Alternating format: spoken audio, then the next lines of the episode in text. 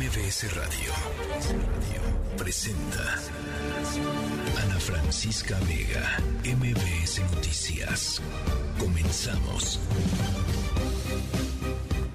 5 de la tarde en punto, ¿cómo están? Me da mucho gusto que me acompañen en esta tercera emisión de MBS Noticias. Yo soy Ana Francisca Vega, hoy martes 6 de diciembre de 2022.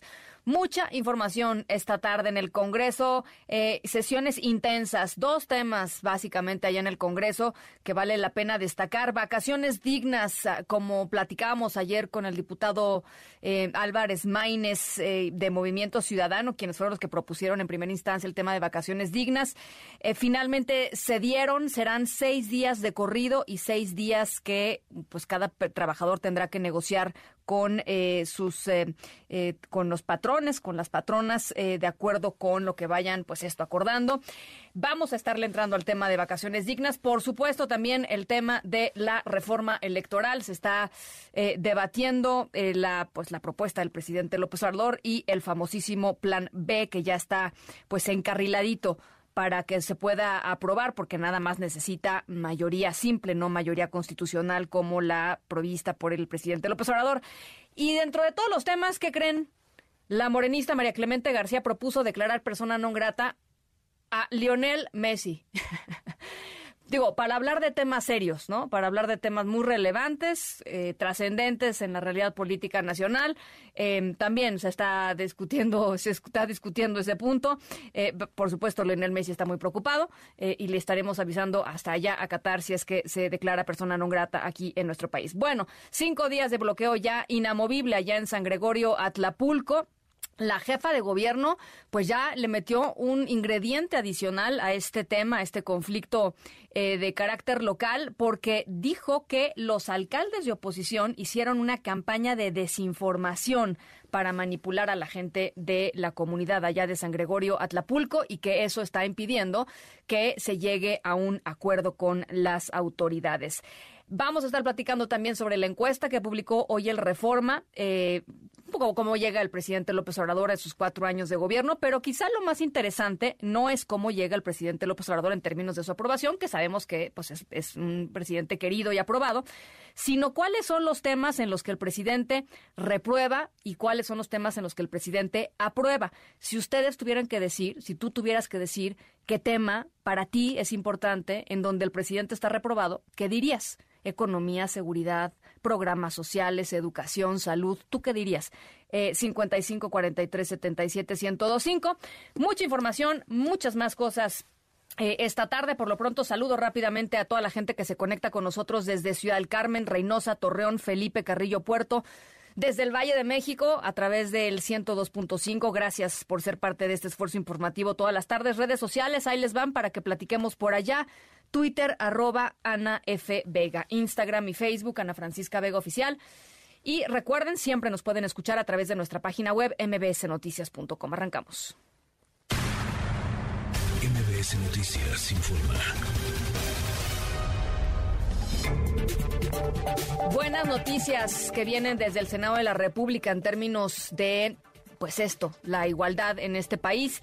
El Senado aprobó reformas a la ley del IMSS y del ISTE para garantizar los derechos de seguridad social a las personas y a las parejas del mismo sexo. Van a pasar eh, ahora al Ejecutivo para su promulgación. Querido Oscar Palacios, ¿cómo estás? Te saludo con gusto. Buenas tardes. ¿Qué tal, Ana Francisca? Buenas tardes. Así es, justo por unanimidad, el Senado de la República avaló una serie de reformas a las leyes del Seguro Social y del ISTE, esto a fin de garantizar el acceso y disfrute de los derechos de seguridad social a las parejas del mismo sexo. Con 90 votos a favor, los senadores dieron luz verde a las modificaciones realizadas por la Cámara de Diputados para introducir el término genérico de cónyuge a fin de reconocer los derechos derivados de la unión matrimonial entre personas de la comunidad LGBTTI. De esta forma, bueno, pues se reconocen los concubinatos entre parejas del mismo sexo, asegurando de esta manera el disfrute del derecho a la protección social, los servicios y prestaciones a los cónyuges y concubinas. Justo en este sentido, la presidenta de la Comisión para la Igualdad de Género, la morenista Marta Lucía destacó que el objetivo de esta reforma es evitar la discriminación y dotar de derechos a las personas, esto sin distinción alguna. Escuchen. Otra discriminación por razón de las preferencias sexuales, que además violenta el artículo primero de la Constitución Política de los Estados Unidos mexicanos, eh, tiene un impacto negativo de manera directa en la comunidad LGBTIQ y más, ya que al no reconocer para todos los efectos y beneficios de la seguridad social a las parejas del mismo sexo, les deja en una situación desigual, discriminatoria, frente a las personas integrantes de una relación heterosexual.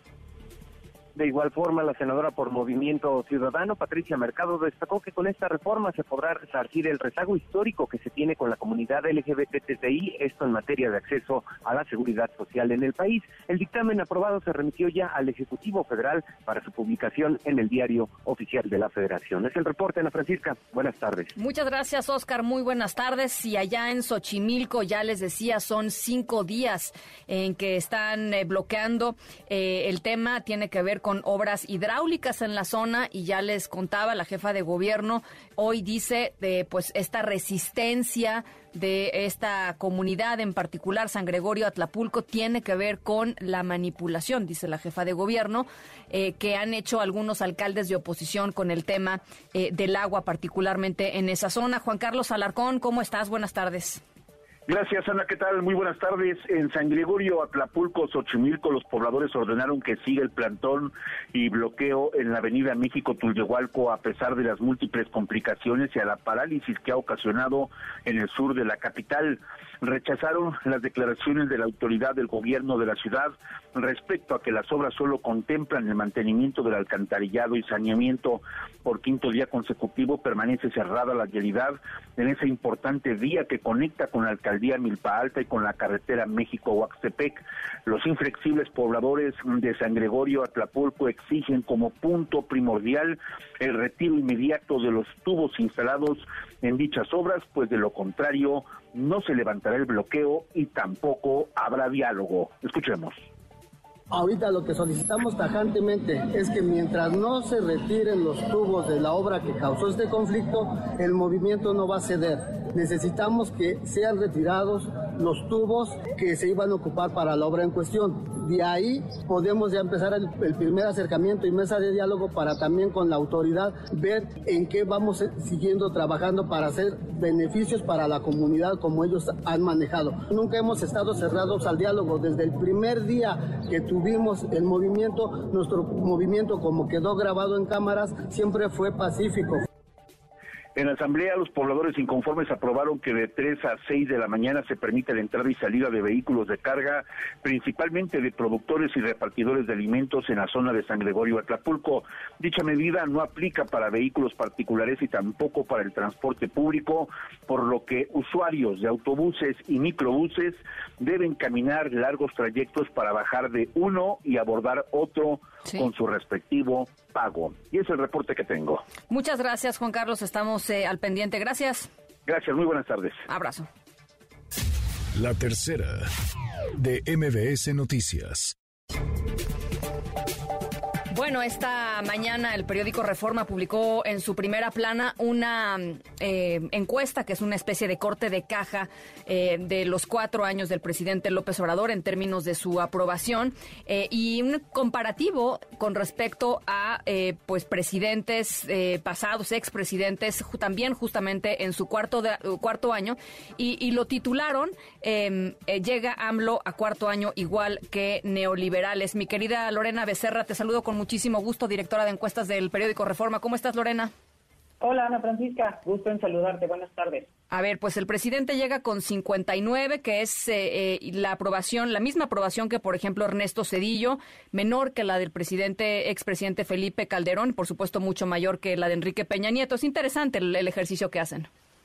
Sí, yo creo que esto es muy importante porque se ha manejado muchas veces esta idea de que el presidente López Obrador tiene como niveles muy altos de aprobación, pero en realidad lo que vemos es que en general eh, en México somos bastante benevolentes con nuestros presidentes. La mayoría han tenido buenos niveles de aprobación. De hecho, sí, precisamente como mencionas, llega igual que ellos. La única, en realidad la única excepción que vemos es la de Peña. Enrique Peña Nieto, ¿no? Sí. Que ya para su cuarto año estaba con 24% de aprobación y Sí. 73% de desaprobación, pero por varios escándalos y malos manejos que tuvo en su administración. El resto de los presidentes, de hecho, tenían un saldo de aprobación neto positivo. ¿No? Entonces digamos que López Obrador está igual que ellos, eh, más o menos, ¿no? De hecho está exactamente igual que Felipe Calderón, aunque con una desaprobación un poco mayor, en el mismo momento de, del sexenio de cada uno de ellos, ¿no? Sí, a mí me, me llama, a ver, hay muchas cosas que me, que me llamaron la atención de, de la encuesta que publican hoy, pero eh, el tema del rumbo del país, que me parece que es, es, una, es una medición un poco como del, del sentimiento, ¿no? Es como decía, chin, hijos, que la verdad vamos mal o vamos bien. Eh, eh, el 51% de las personas dicen que es necesario un cambio de rumbo y esto se asocia pues con lo que preguntan después, que es ya cuando van desagregando por temas, ¿no? Así es, y esto es muy importante lo que señala Ana Francisca, porque lo que estamos viendo, y de hecho tengo que mencionar que esta encuesta, por primera vez, nosotros publicábamos encuestas muy pegadas al, al, informe de gobierno. Entonces, esta encuesta se tendría que haber hecho y publicado para la semana pasada. Sí, Decidimos recorrerla precisamente por esta idea de las marchas, ¿no? La marcha en defensa del INE y luego la marcha a la que convocó el presidente, que sin duda generó muchísima movilización. Lo que vemos en esta medición es que se decantan claramente dos grupos de esta polarización que el presidente también ha, digo, fomentado mucho en el país. Y tiene que ver principalmente con dos temas. Uno, lo que tú mencionas, del cambio de rumbo. 51% quiere un cambio de rumbo en el país, 47% quiere que las cosas sigan como están. Y hay otra pregunta importante, sobre todo en este debate respecto a la reforma electoral, que tiene que ver con qué tan fuerte ven a la democracia en México. Y el 48% nos dice que está en riesgo la democracia y 42% nos dice que está fuerte. Y claro, o sea, cabe mencionar que estos grupos también se alinean, digamos, en el mismo sentido, a favor y en contra de López Obrador. Por darte un ejemplo, eh, los que dicen que la democracia hoy está en riesgo tienden a desaprobar en mayor medida al presidente, ¿no? Entonces es, algo que se está también detonando en torno a la figura del presidente. Y hay, eh, digamos, una, una relación entre, entre estas, em, digamos, entre estos dos grupos y la edad.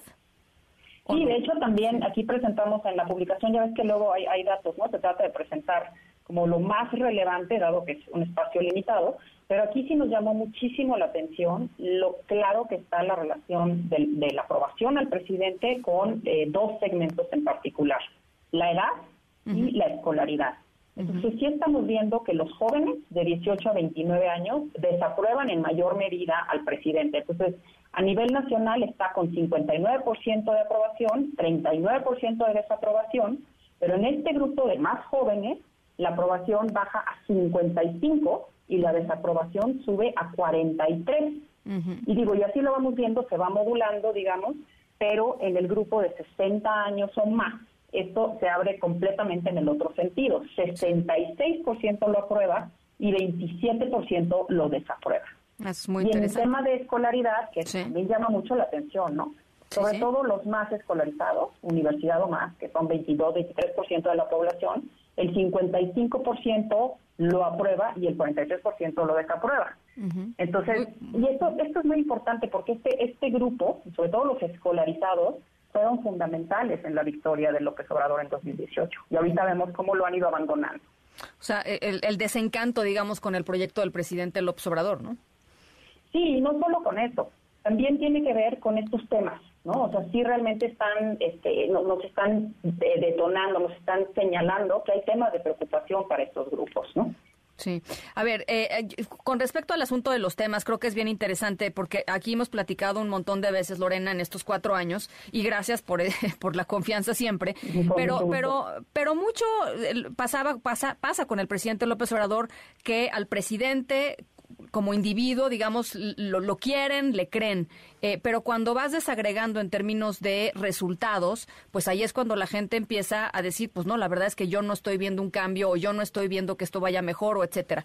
Eh, el tema de, claramente el tema de la seguridad y combate al crimen organizado es un, son dos temas en donde el presidente pues no está cumpliendo, no está, en términos de la percepción pública, no está cumpliendo con lo que prometió.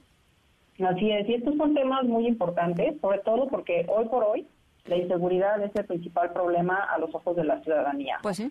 Y entonces el presidente en seguridad solo tiene 34% de aprobación y en combate al crimen organizado solo tiene 28%. Entonces ahí digo, a pesar de que su aprobación está cerca de 60, sí lo abandonan, digamos, cuando ya hablamos de su trabajo en esos temas que son fundamentales porque están afectando a los ciudadanos.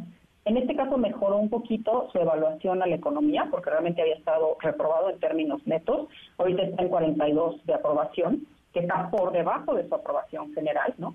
Pero sin duda esto es muy importante porque eh, a medida que vaya ¿no? casi finalizando su sexenio, eh, lo que va a empezar a importar mucho más, más que su figura, porque sin duda él no va a estar en la boleta en 2024, va a ser eh, los resultados que está entregando, la rendición de cuentas. En el otro, pues, perdón, no, adelante, adelante. No, eso, eso sin duda, pues no, no, digamos que no está en el terreno más sólido posible. En el, en el otro lado de, de este, en el otro espectro está programas sociales, el 72% de la gente dice que está bien. Eh, y aquí hay un, rubro que a mí realmente, dos rubros que a mí me, me, me, desconciertan muchísimo que estén tan arriba, que es educación 64% y salud 51%. Sí, y de hecho, eh, educación en general, estos son temas que tienden a ser muy nobles para la mayoría de los presidentes, porque la gente, digo, digamos que están a favor de recibir programas sociales o de que existan programas pues sociales. Ahorita tiene un número altísimo, ¿no? Y en general, la educación pública, digo, para sorpresa, tiende a estar bien evaluada, ¿no? En tema de salud, durante la pandemia y sobre todo cuando ha habido muchos escándalos de desabasto de medicamentos, sí parece la aprobación del presidente en este rubro pero aquí sí tendría que decir que, eh, pues yo creo que la oposición no ha hecho, no ha hecho su chamba, ¿no? En señalar eh, las carencias en este tema y, el presidente ha logrado, digamos, que salir adelante a pesar de que los resultados en salud no son necesariamente buenos, ¿no? Pero también, pues ya está pasando del imaginario colectivo el tema de la pandemia, ya se están enfocando en otras cosas, y entonces regresan a esta, digamos que medición, este, digamos que benevolente, ¿no? Respecto a ese tema. Sí. Oye, y finalmente el tema eh, eh, del INE está pues también muy estable, ¿no? Este 58% preferiría que el INE continúe como está, eh, 33% que desaparezca y se cree un organismo nuevo. Así es, dos a uno. Y de hecho, eh, nosotros ya habíamos hecho una encuesta telefónica ¿no? sobre, sobre este tema, en donde incluso les presentamos la opción de una categoría intermedia, ¿no? en donde se hicieran algunos cambios. El 80% se inclinaba porque realmente no desaparezca el INE. Y aquí cuando les presentas solo dos alternativas, si es dos a uno, a favor de que el INE se quede como está.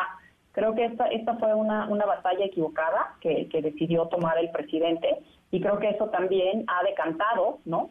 toda esta polarización mayor y a muchos, eh, digamos que votantes futuros, ¿no? que hoy por hoy no están tan inmiscuidos en política y que no están tan atentos, sí se empezaron a pronunciar un poco más en contra de la política del presidente, de su agenda y posiblemente de su partido. Bueno, pues ahí está. Lorena, si tuvieras que resumir, digamos así brevemente, el tema eh, del cuarto, o sea, cómo llega, cómo arranca su, su, su, quinto, su quinto año, ¿qué dirías, Lorena? Diría que está es un presidente en los niveles promedio de aprobación con respecto a sus antecesores son niveles aceptables dada la mala economía y los, los, los este, pues digamos que las cifras tan escandalosas de seguridad, pero con pendientes que no ha logrado resolver y que sí están presentes en la opinión pública y que si no logra resolver, por lo menos dar un poquito de mejores resultados en los próximos años, posiblemente le cobrarán una factura electoral. Bueno, pues a ver quién la cobra, porque, o sea, el, el, punto es que la, la, oposición, eh, Lorena, y también lo hemos platicado aquí un montón de veces, pues simple y sencillamente no parece estar capitalizando estas cosas, ¿no? Así es, y sobre todo en este tema del deseo de cambio, ¿no? Que 51%, eh, yo creo que sería un grupo pues, sumamente atractivo ¿no? para, para, la oposición. Entonces, sí, vamos a ver cómo viene el, el dato electoral que también publicaremos, ¿no? Eh, pero, pero sí, sin duda, sin duda todavía le falta ahí a la oposición, está quedándose corta. Un abrazo, Lorena. Muchísimas gracias. Igualmente, un abrazo, Ana Francisca. Lorena Becerra, directora de encuestas del periódico Reforma. Esperaremos esos, esos numeritos eh, de, la, la, parte, la parte electoral que viene también en Reforma. Las 5 con 19. MBS Noticias informa.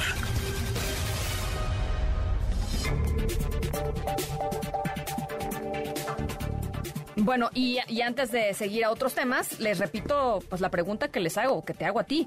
Eh, para ti, ¿qué tema eh, está el presidente aprobado o en qué tema que a ti te importe está el presidente reprobado, porque creo que ahí, eh, ahí es, es, digamos, muy interesante ver cómo se van separando las creencias y los apegos hacia un personaje y los resultados que uno está percibiendo que entrega o no entrega este personaje para ti, para tu vida, para tu familia. Em, al ratito lo platicamos en las llamadas que nos envíen al 55 43 77 1025. Bueno, ahora sí, la Cámara de Diputados, ya les decía, hay dos eh, temas importantes, más allá del tema de Leo Messi y la persona non grata, eh, el tema de vacaciones dignas y la reforma electoral. Mi querida Angélica Melín, Quedó como platicábamos ayer con el diputado Álvarez Maínez, son seis días seguidos desde a partir del primer año y seis días que uno tendrá que negociar, querida Angélica. Sí, el tema de las vacaciones dignas que avanzó en las comisiones de, San Lázaro, la Comisión de Trabajo aprobó por voto mayoritario, Ana, este proyecto de vacaciones dignas. Y eh, pues como comentábamos el día de ayer, pues sí le modificaron al dictamen para eh, dividir esta eh, pues derecho que se le va a reconocer al trabajador para que quienes cumplan su primer año en servicio, en su trabajo, bueno, pues tengan el derecho a contar con 12 días de vacaciones de descanso pagado, pero lo que sí pasó Aquí en San Lázaro fue el cambio de dosificarle los descansos a los trabajadores, seis días seguidos iban a poder tomar eh, como su derecho en una primera emisión y Ana los seis días restantes pues los tendrán que pactar con su patrón y en caso de que el patrón les quiera eh, dar permiso a los trabajadores de que tomen sus otros seis días de vacaciones juntos, bueno, así será, si no, pues, pues van a tener que ir dosificando. Eso es lo que toca al tema de eh, vacaciones dignas. Eh, a este respecto, él habló el presidente de la Comisión de Trabajo, el diputado Manuel Valdenebro, quien explicó cómo quedó esta reforma. Si me lo permite, Ana, vamos a escuchar la voz del legislador de Morena, pues, eh, señalando los puntos eh, específicos de este dictamen que se aprobó en comisiones en San Lázaro y con cambios a la minuta del Senado. Venga. Es una reforma que busca desterrar la corrupción y los aires autoritarios de un grupo conservador que se adueñó del Instituto Nacional Electoral y del Tribunal Electoral del Poder Judicial de la Federación. Es una reforma que busca mayor calidad democrática, aminorar el costo de las elecciones con austeridad y un mejor desempeño institucional. Es una reforma para desterrar del INE a corruptos como Lorenzo Córdoba Vianelo, ahí más bien escuchábamos a la presidenta de la Comisión de Reforma Política Electoral con el tema de la reforma electoral que se está discutiendo en estos momentos en el Pleno de San Lázaro. El, el siguiente comentario que tenemos ahí preparado es sí lo que decía el diputado Manuel Valdenegro sobre cómo quedó el tema de vacaciones. Vamos a escuchar ahora sí al diputado de Morena podría resultar desfavorable no solo para los centros de trabajo, sino también para los propios trabajadores en razón de que limita las posibilidades de que los empleadores y los trabajadores acuerden diferir estos días para que se distribuyan como mejor les convenga a ambas partes. Se estima que debe de existir la posibilidad de llegar a acuerdos entre patrones y trabajadores para dispersar a través del año laboral el periodo de vacaciones con un mínimo de seis días continuos, respetando siempre la potestad y su derecho de convenir con el patrón los tiempos y la forma de disfrutar los días que tenga a su favor. Ana, en el tema de vacaciones dignas, hasta diputados de Morena expresaron su posición en contra al señalar que, bueno, pues se tendría que respetar por completo el derecho del trabajador y no tenerlo que mandar a negociar con el patrón, que le respeten todos sus días de vacaciones como pues, técnicamente quedaría en la ley en caso de que en el Senado de la República pues ya quede aquí como la dejaron los diputados y que se pudiera aprobar próximamente. Y en el Pleno de San Lázaro, como escuchábamos previamente a la diputada Graciela Sánchez de Morena, bueno, pues en el tema electoral está el debate, Ana, a todo lo que da, pancartas, gritos, acusaciones, eh, señalamientos y advertencias de que lo que trae el plan B entregado por el eh, secretario de Gobernación aquí en San Lázaro hace algunas horas, que vino personalmente el, secretario Adán Augusto a darles a los diputados pues, las leyes secundarias en materia electoral a los congresistas de la mayoría y a los congresistas en su conjunto, bueno, pues está provocando ese encontronazo entre la mayoría y la oposición en el pleno del recinto. Espera una discusión muy, muy larga en el tema electoral y después de que se rechace esta reforma constitucional, primero enviada por el presidente de la República desde el mes de abril hacia San Lázaro, bueno, pues de inmediato se van a entrar directo en fast sin trámites, sin ver, sin conocer siquiera lo que les entregó el secretario de Gobernación a la discusión del famoso plan B. Aquí vamos a estar pendientes, Ana, de lo que sucede en el pleno de San Lázaro, donde los ánimos están caldeados. Por supuesto, estaremos yendo contigo eh, para ver cómo va el debate eh, y, y las discusiones. Muchísimas gracias, Angélica. A Ana. Hasta luego. Gracias. Eh, muy buenas tardes. Rápidamente, con respecto al tema de vacaciones dignas, nos decían ayer eh, aquí en este espacio, eh, se tuvo que ceder, ¿no? O sea, ¿por qué? Pues porque no iban a aprobar los 12 días seguidos y porque para que aprobaran por lo menos seis días seguidos, pues había que ceder. Y en este ceder se dejan estos seis días seguidos por ley y seis días que los trabajadores tendrán que negociar con los empleadores. De otra forma, decía aquí el coordinador de la bancada de Movimiento Ciudadano, que fueron quienes pusieron el tema sobre la mesa de vacaciones dignas, eh, pues no va a pasar. Y si no iba a pasar, pues ahora sí que de, de los males, eh, el menor eh, o de los bienes, pues el que más se pueda, y esto fue lo que se pudo eh, negociar, eso es lo que, eso es lo que nos dicen, por supuesto. Y con respecto al plan B, pues estaremos eh, platicándolo, porque, pues sí, se prevé que este plan quite facultades al Instituto Nacional Electoral, modificando, por ejemplo, el servicio profesional electoral, liquidando todos los fideicomisos, reestructurando algunas direcciones administrativas del, del INE, y en fin, y esto, pues evidentemente no le gusta eh, a la oposición, así es que estaremos platicando eh, sobre lo que efectivamente se debata y se vote. Pero hay que recordar, se va a votar con la mayoría simple y es muy fácil que pase la mayoría simple porque la mayoría simple sí la tiene Morena y sus aliados en el Congreso. Bueno, se viene ya la sustitución del presidente, del ministro presidente de la Suprema Corte de Justicia, Arturo Saldívar, quien concluye su encargo eh, en la Suprema Corte el próximo 31 de diciembre los ministros Yasmín Esquivel, Alfredo Gutiérrez Ortiz Mena, Javier Laines, Alberto Pérez Dayán y Norma Lucía Piña van a buscar la presidencia de la Suprema Corte de Justicia de la Nación. Mi querido René Cruz, te saludo con muchísimo gusto. ¿Cómo estás? Bien, y tú, Ana, muy buenas tardes. Pues en efecto, dos eh, ministras y tres ministros son los que buscan ocupar la presidencia de la Suprema Corte de Justicia de la Nación, esto para el periodo comprende del 2023 al 2026, elección que se llevará a cabo el próximo 2 de enero del 2023. En sus proyectos de trabajo, Ana, Yasmín Esquivel, Alfredo Gutiérrez Ortiz Mena, Javier Lainez Potisek, Alberto Pérez Dayán y Norma Piña Hernández, pues abordan temas como la independencia judicial, la neutralidad política, las campañas de desprestigio contra el Poder Judicial de la Federación y la necesidad de resistir cualquier embate injusto. En un eh, breve resumen de estos eh, proyectos, eh, Ana, te puedo comentar que pues Esquivel Moza, quien fue propuesta por el presidente Andrés Manuel López Obrador para llegar a la Corte, pues asegura que su plan de trabajo representa un llamado a la conformación de una Suprema Corte en la que su gobierno no sea de una sola persona, sino de todas y todos los que la integran. A su vez, Gutiérrez Ortiz Mena, quien llegó al alto tribunal durante la administración de Felipe Calderón, señala que están abiertos al escrutinio público y a aceptar los errores y actuar en consecuencia, pero también advierte que van a resistir cualquier embate injusto o excesivo que lesione el modelo constitucional y democrático. Para Alain Espoticé, quien fue propuesto por Enrique Peña Nieto, el Poder Judicial debe contribuir a que el país preserve sus logros e instituciones esenciales y que materialice de manera ordenada y fundada las transformaciones que democráticamente se decidan. Pérez Dayán, quien asumió el cargo durante el sexenio de Felipe Calderón, destaca la necesidad de continuar con la política de cero, cero tolerancia a cualquier hecho de corrupción y recobrar la confianza ciudadana, haciendo con mayor eficiencia su labor ya que la credibilidad se recupera con acciones y no con discursos, lo cual contribuirá a la consolidación de la independencia y autonomía judicial. Por último, Piña Hernández, quien llegó a la Corte durante el sexenio de Enrique Peña Nieto, refiere que su propuesta central estriba en trabajar para la consolidación de mayorías, cediendo en la imposición de su visión eh, personal y asegura que su compromiso será desempeñar sus funciones conforme a la columna vertebral, es decir, la independencia judicial. Ana, pues esto es parte de lo que pues esgrimen eh, los cinco eh, ministros y ministras que aspiran a ocupar la presidencia de la Suprema Corte de Justicia de la Nación. ¿Cómo están los tiempos, René? Platícanos. Pues ya ahorita, pues ya se va, los ministros van a analizar cada una de estas propuestas.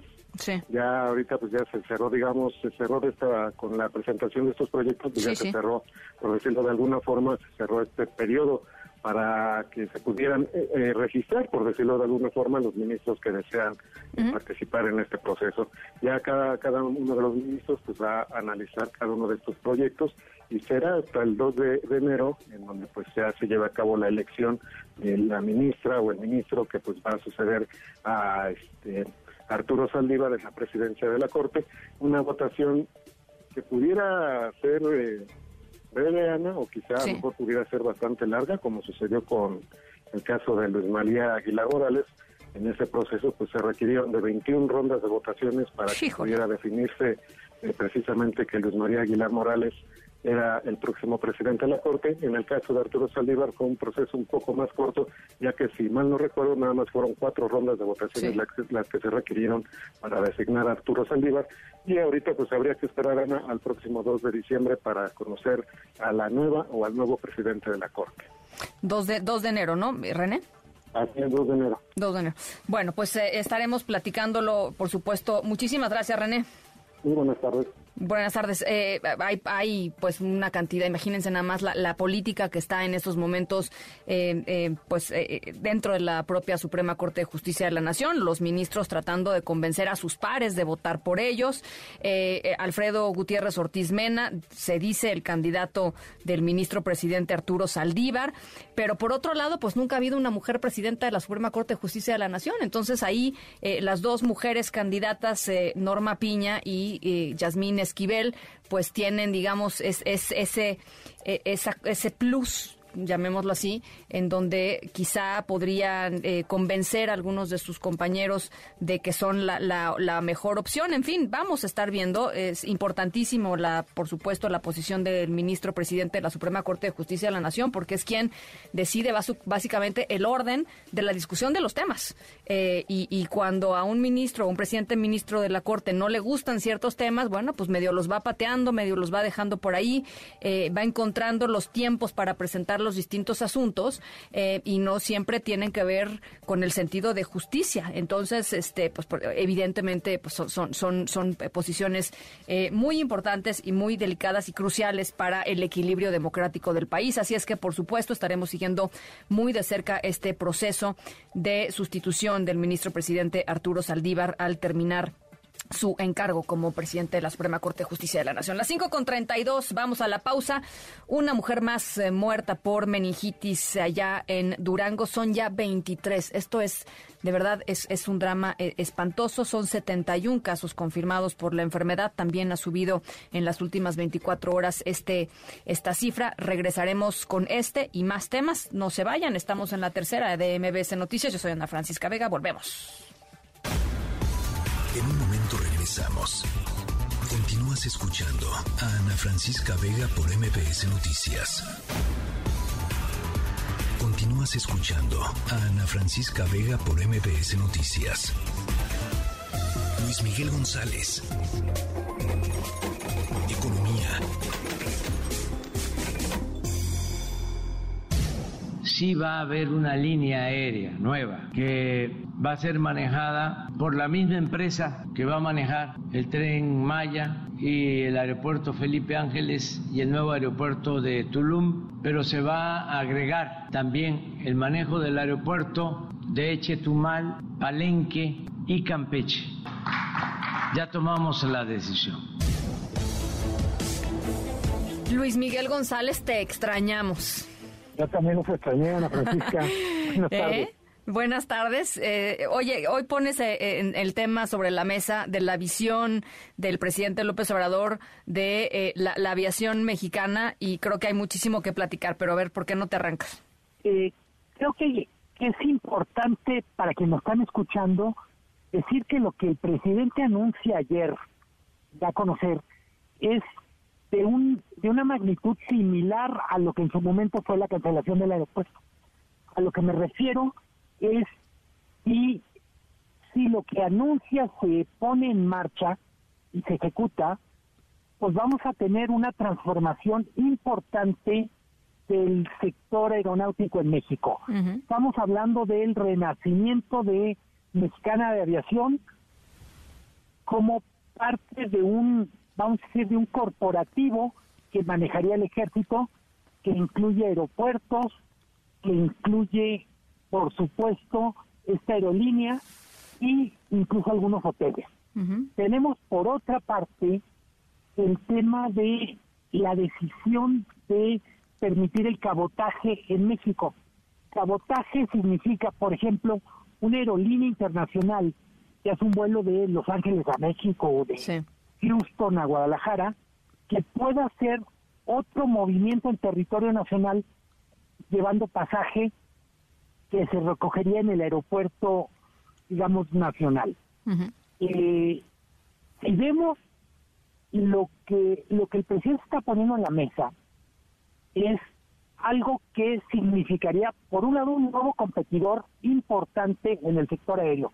En este momento voy a decir marcas, pues tenemos Volaris, tenemos Aeroméxico, tenemos Interjet literalmente en el piso, tenemos Viva Aerobús.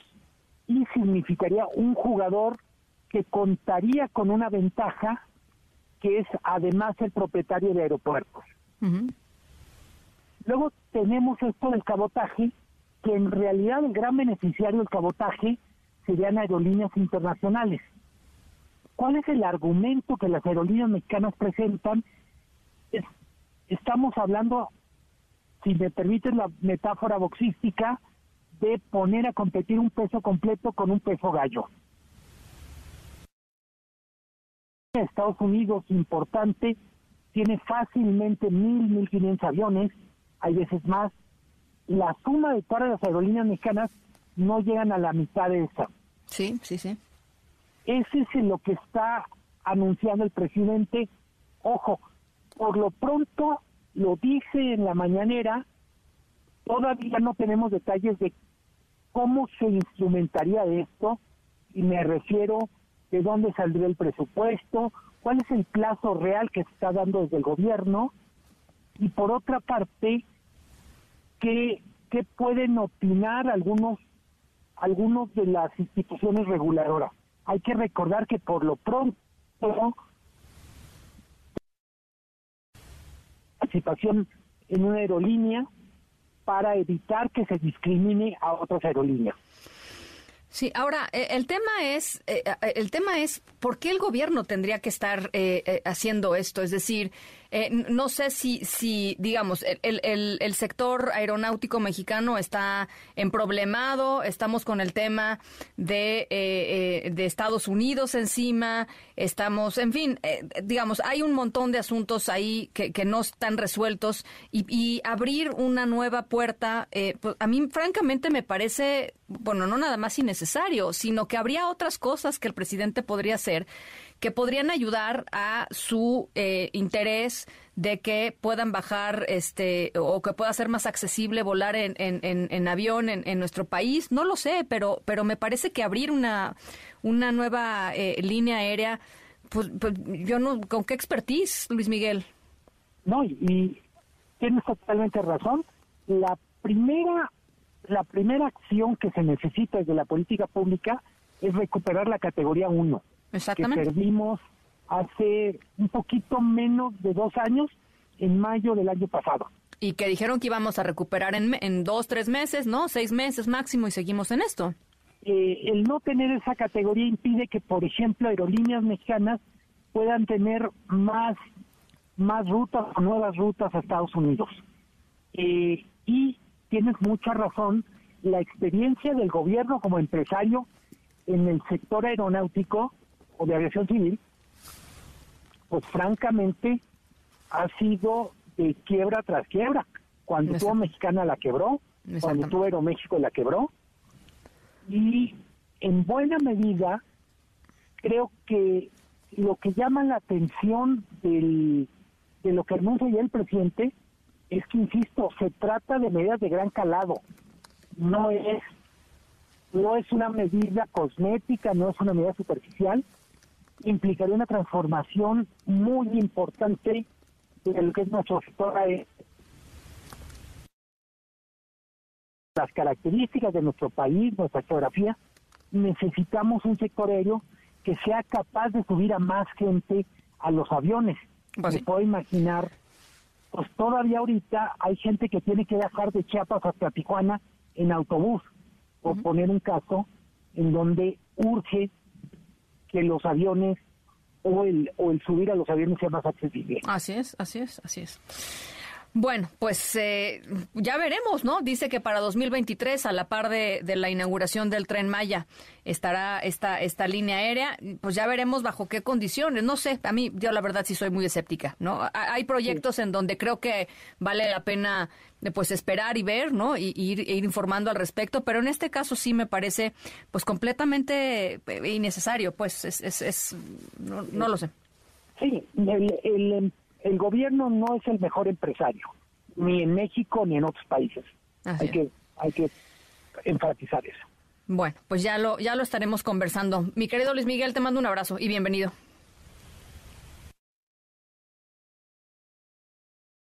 ¿Se nos cortó? Sí, se nos cortó mi querido Luis Miguel No, González. te mando un abrazo Ah, no, ahí, pronto. anda- ahí andabas, un abrazo. En las 5 con 41, otras cosas. Ana Francisca Vega, NMBS Noticias.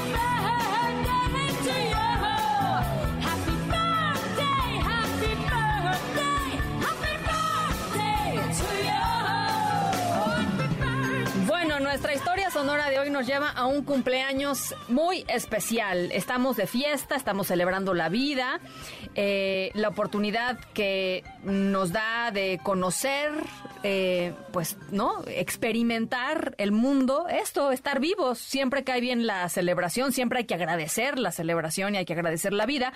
Eh, y nos vamos a celebrar con un pastel.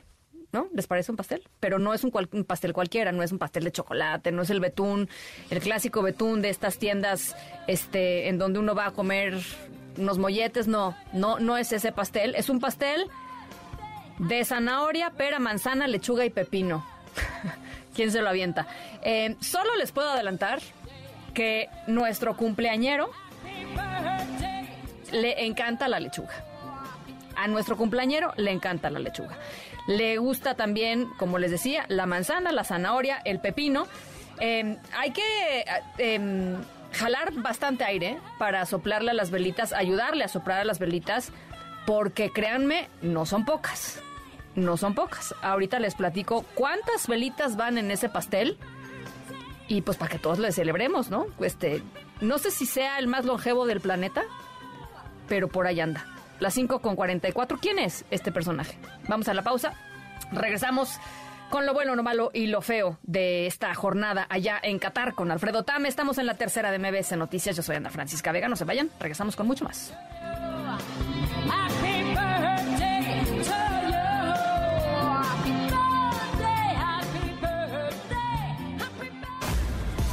En un momento regresamos. Continúas escuchando a Ana Francisca Vega por MBS Noticias. Continúas escuchando a Ana Francisca Vega por MBS Noticias. Cantando Qatar.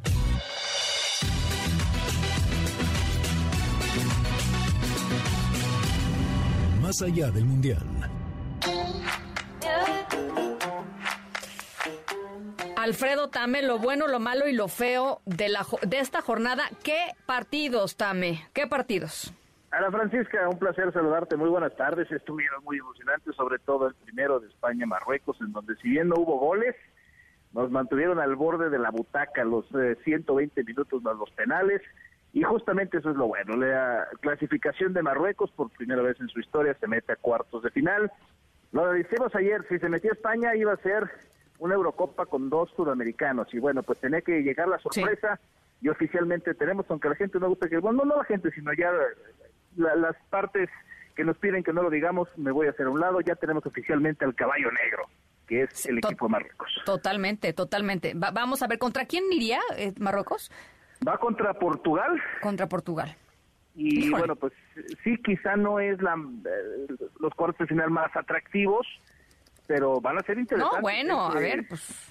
El que acabe decantando por Portugal, porque hoy mete seis goles y más cuidado, los marroquíes ya demostraron que tienen con queso las quesadillas. Así que... Así, ah, buenísimo. No, bueno, me, me, parece muy interesante, me pareció... Eh, emocionantísimo y, y los em, españoles, los japoneses y de paso pues los mexicanos que se pongan a tirar penales, ¿no? Urge, urge. ¿Y sabes qué es más chistoso? Que Luis Enrique, el director técnico de España, en varias declaraciones había dicho que tenían que llegar los futbolistas de España después de haber tirado por lo menos mil penales.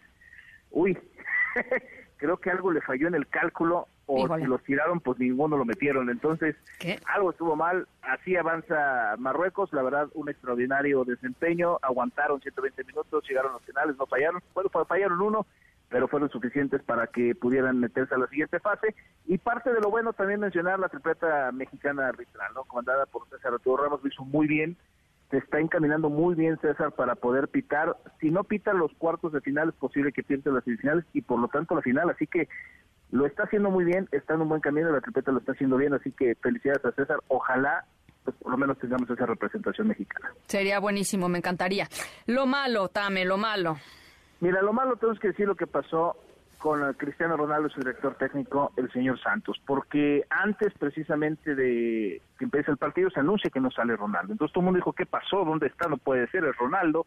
Y se habla de que se pelean otra vez. Entonces el tema de Ronaldo ya parece ser pues una constante, ¿no? Hay que recordar que con la con el Manchester United lo acaban deslindando del equipo por precisamente continuas eh, discusiones, pleitos, eh, situaciones de indisciplina que al final lo acaban marcando a Cristiano. Y ahora en la selección vuelve a pasar y dice el director técnico, serás Cristiano, este mundial estará esperando que hagas récord, pero no me importa. Y lo acaba dejando en la banca y por si fuera poco, quien entre en su lugar Hace tres goles, hace un hat-trick, un muchacho de 21 años que tiene un futuro extraordinario, joven en el Benfica.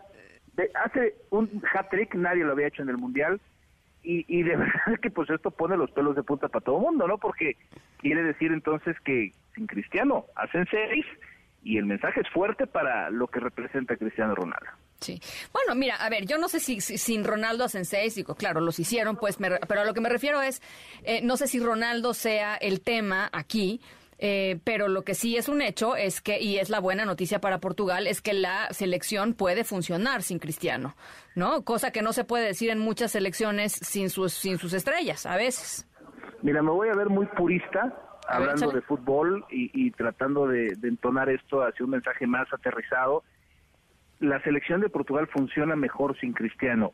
Y a ver, ojo con lo que estoy diciendo, estoy hablando de una forma purista la forma en la que puede plantear el equipo y parar al equipo y utilizar a los elementos que lleva y potenciar estos elementos funciona mejor sin, sin la característica que tiene Cristiano Ronaldo. Con esto no estoy diciendo que merme, pero por la forma en la que puede plantear el partido el señor Santos, es mucho más dinámico sin Cristiano.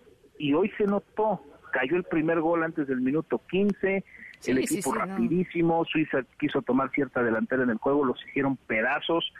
Es un equipo que tiene grandes futbolistas, que tiene gran dinámica, que tiene una gran conjunción y, que bueno, pues hoy lo demuestran y yo no descarto que Portugal empiece a dar tumbos por todos lados, o sea, llegar a una semifinal enfrentando uno de los equipos otra vez que pones ya hicieron su tarea como los marroquíes, habría que esperar. Pero, ojo, insisto, y espero que el mensaje que estoy tratando de dar esté sustentado con lo que estoy expresando. No digo que Cristiano le haga daño al equipo, sino que por la forma en la que puede jugar Portugal es potencia más estando no cristiano en, el campo.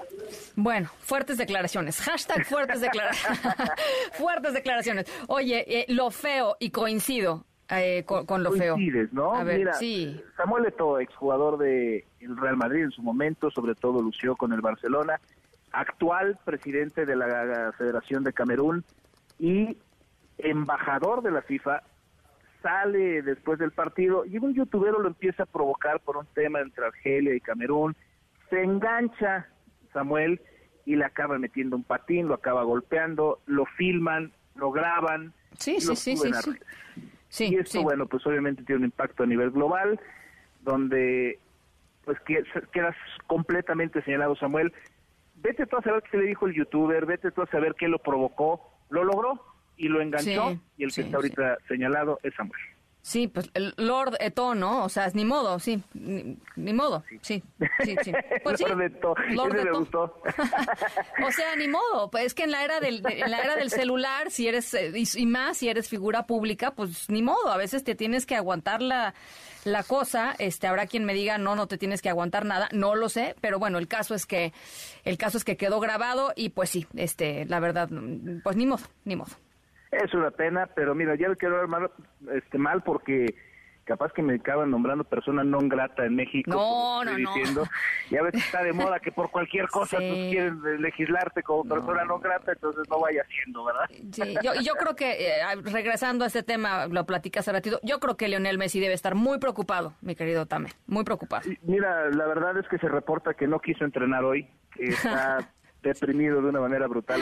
No, de verdad es penoso, es penoso lo que pasa. Bueno, si, se declara persona no grata y quiere venir a México, yo eh, o quiere comerse unos tacos, voy a la frontera, le paso los tacos por la frontera, o sea, que se, no, quede en mi casa. Que se quede en mi casa, o sea, lo contrabandeamos, no sé, no pasa nada. Este, en fin, hay cosas más importantes que tratar en este país que eh, declarar a Leonel Messi persona no grata. Pero bueno, en fin. Eso lo dejamos como lo espantoso, ¿te parece? Porque ya hablamos de lo peor, eso lo dejamos como lo espantoso. Oye, a ver, en los próximos días no hay fútbol, Tame, porque ya, es, ya es del descanso toda esta hemorragia futbolística se frena por los siguientes días. Regresamos viernes y sábado con los eh, cuatro partidos de cuartos de final. Inglaterra-Francia es el que más levanta las expectativas porque las dos selecciones llegan muy bien. Hoy en día los favoritos es Brasil-Francia para poder llegar a la final. Yo podría asegurar que no va a ser Brasil-Francia, eso eh, me queda clarísimo. Y todo está encaminado a que pueda ser unas semifinales entre Francia y Portugal y Brasil-Argentina. Yo donde creo que se va a romper es con Inglaterra. Creo que Inglaterra va a sacar a Francia y va a enfrentar a Portugal y Brasil-Argentina sí lo veo muy claro del otro lado porque Brasil enfrenta a Croacia y Argentina a Países Bajos. Creo que han demostrado que tienen una hegemonía futbolística bastante eh, muy bien expresada en este mundial, por lo tanto creo que está claro por ese lado. Bueno, pues ya lo estaremos conversando. Te mando un abrazo, querido Tame. Otro de vuelta. Muchísimas gracias, Ana Francisca. Se lo a toda la audiencia. Linda tarde, las 5 de la tarde con 55. Vamos a la pausa. Regresamos con mucho más. Estamos en la tercera de MBS Noticias. Yo soy Ana Francisca Vega. No se vayan. Volvemos. La tercera de MBS Noticias. En MBS, noticias que ponen de buenas. Hospital de Ginecobstetricia Luis Castelazo Ayala del Instituto Mexicano del Seguro Social atiende a pacientes de 10 estados de la República con alta complejidad en el embarazo y otras patologías, informó el director general del IMSS, Zoe Robledo. Resaltó que todos los días, en promedio, en esta unidad se brindan servicios a 150 personas en los diversos procesos de atención médica, como consulta de especialidad, urgencias, cirugías y hospitalización, en beneficio de 10 millones de usuarias de la Ciudad de México México, Puebla, Tlaxcala, Morelos, Querétaro, Guerrero, Oaxaca, Chiapas, Morelos y Veracruz. El secretario de Turismo, Miguel Torruco, anunció que de acuerdo con los resultados al término de noviembre de este año, al cierre del 2022 estima que se capten alrededor de 27.400 millones de dólares por visitantes internacionales, lo que representará un incremento de 11% respecto a lo captado en 2019. Esto demuestra, severó, que las políticas implementadas por el presidente de la República fueron las correctas, lo que contribuyó a que México ocupara en el 2021 el segundo lugar en arribo de turistas internacionales y pasara del escalafón 17 al noveno en captación de divisas y del 40 al 29 en gasto per cápita, de acuerdo con la Organización Mundial del Turismo.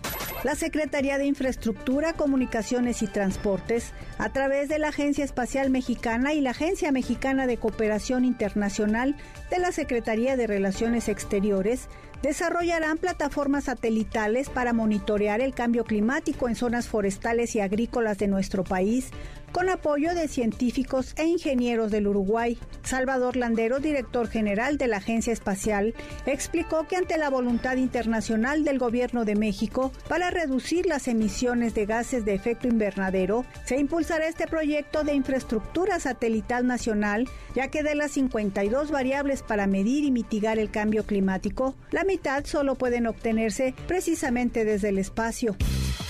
En MBS, noticias que ponen de buenas. En un momento regresamos. Continúas escuchando a Ana Francisca Vega por MBS Noticias. Ya estamos de regreso. Ana Francisca Vega en MBS Noticias.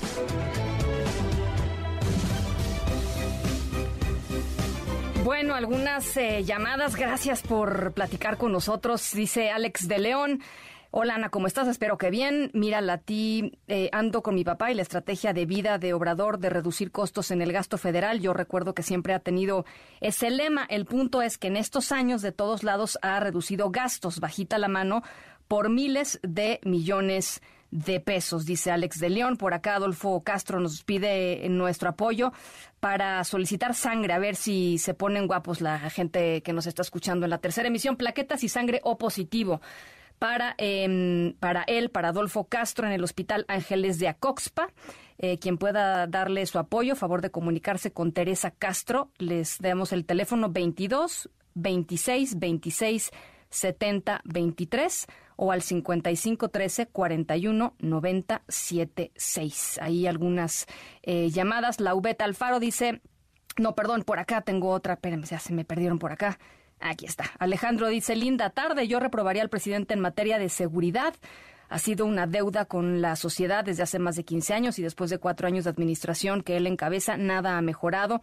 Al día de hoy hay más estados de la República Mexicana en condiciones de violencia que cuando inició en el 2018. Sería distinto si él mismo no hubiese, no se hubiese comprometido a pacificar el país. Eh, por acá mm, dice Juan Ramón Benítez, lo mejor para mí del gobierno de López Obrador ha sido el cancelar los millones de pesos que iban a los medios de comunicación nos estamos dando cuenta los, lo mal que estábamos con los gobiernos anteriores y hoy lo conocemos. Saludos, dice. Gracias, Juan Ramón, eh, por escucharte y por compartir eh, tu opinión con, con nosotros. Víctor dice, buenas tardes, yo reprobo al presidente en todo porque yo veo por el país en la economía, seguridad y más, como que no se ve que avanzamos, todo lo deja a la mitad, dice Víctor Castillo.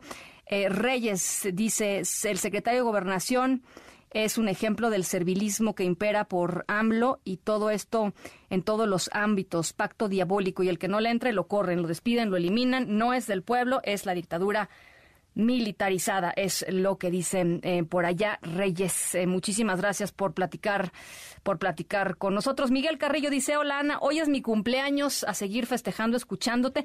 Mi querido Miguel, las mañanitas para Miguel Carrillo, ahí están justamente. Muchísimas felicidades, Miguel, que sea un año lleno de cosas buenas para ti. Las seis de la tarde con cuatro minutos. Ana Francisca Vega, NMBS Noticias.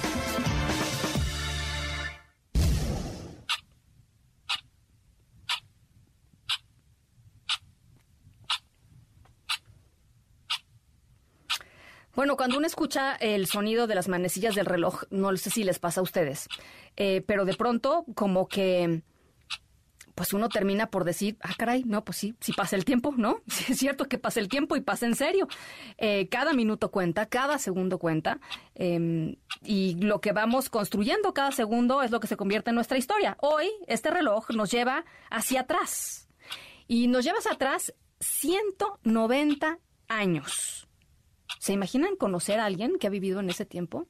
Eh, seguramente hemos visto por ahí algún árbol, ¿no? Que tenga 150, 200 años quizá.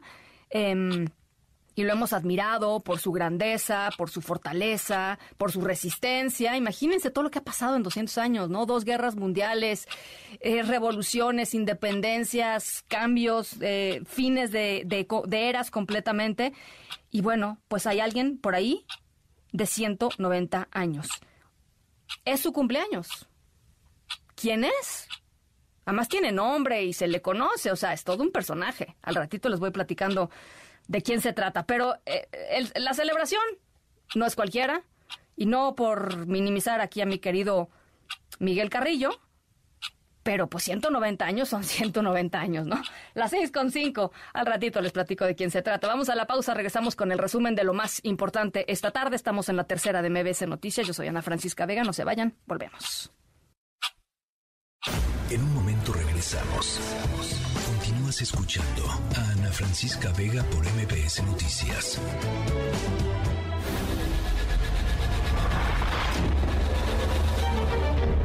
MBS Radio presenta Ana Francisca Vega en MBS Noticias. Continuamos. 6 de la tarde con 10 minutos. Gracias por seguir con nosotros en esta tercera emisión de MBS Noticias. Yo soy Ana Francisca Vega. Hoy, martes 6 de diciembre del 2022.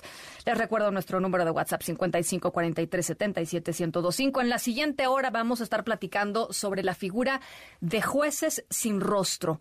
Eh, la petición del magistrado presidente del Tribunal Superior de Justicia del Estado de Zacatecas, Arturo Nale, de analizar la necesidad de implementar esto, esto que se implementó en lugar como Colombia, justamente eh, en la década de los 90 del siglo pasado, cuando el narcotráfico pues mataba a los jueces que tenían en su escritorio, en su juzgado, eh, casos importantes eh, de crimen organizado o de tráfico de drogas para tratar de proteger la, identidad de los jueces y con eso pues la independencia de sus decisiones y en casos extremos pues la vida de los propios de los propios juzgadores.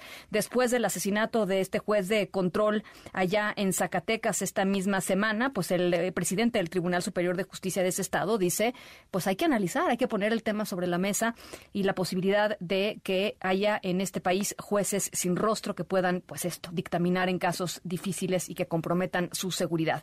Y además, lo más visto de YouTube en este 2022, ya empiezan los conteos. Eh, vamos a ver cuáles son los videos más vistos aquí en México y en el mundo en este, en este 2022. Por lo pronto, las 3 de las 6.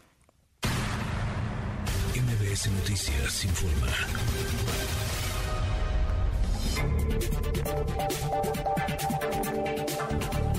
Bueno, ya se los platicaba hace ratito. La jefa de gobierno de la Ciudad de México, Claudia Sheinbaum, dice que em, pues la asistencia de alcaldes del PAN que acudieron a Xochimilco Em, es inaceptable, eh, dice la jefa de gobierno, que están difundiendo mentiras después del incidente entre vecinos y autoridades. Dice que es irresponsable que vayan a malinformar a la gente.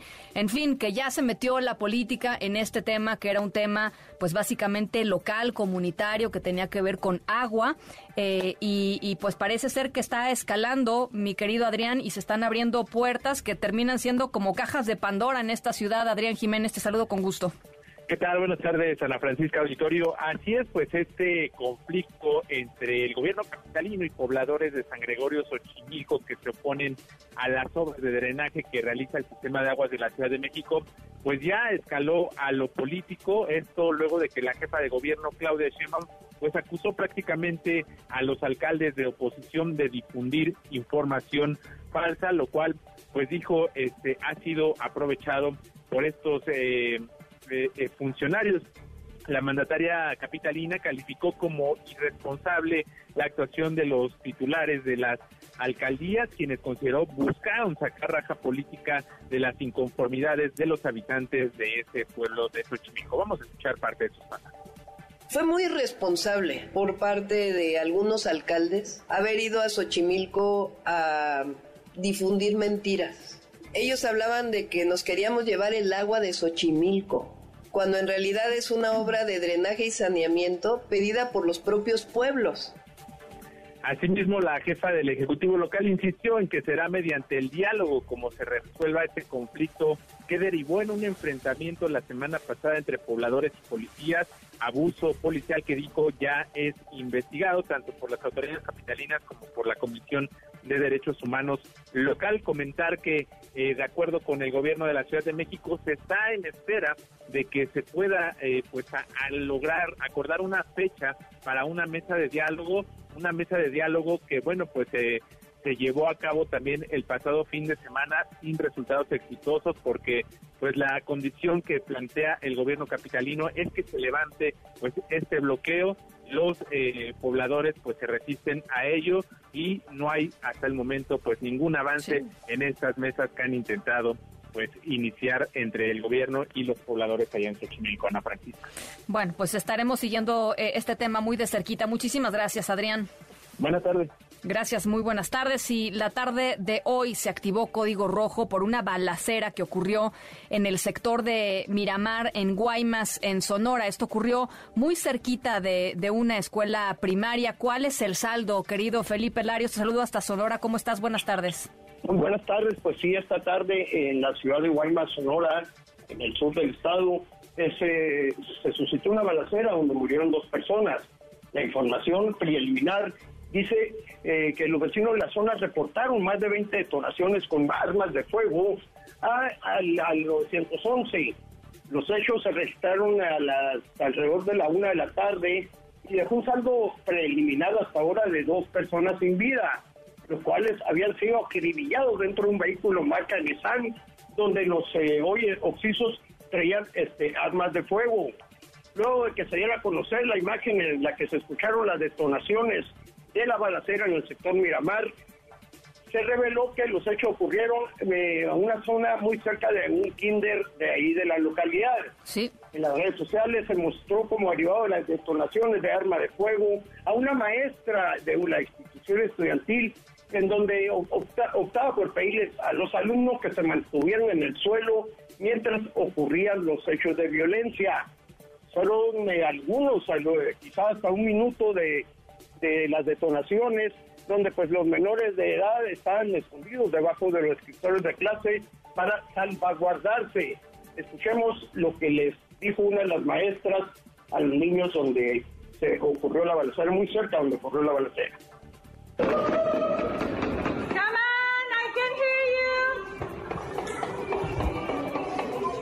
Shake it up, shake it up. Very good.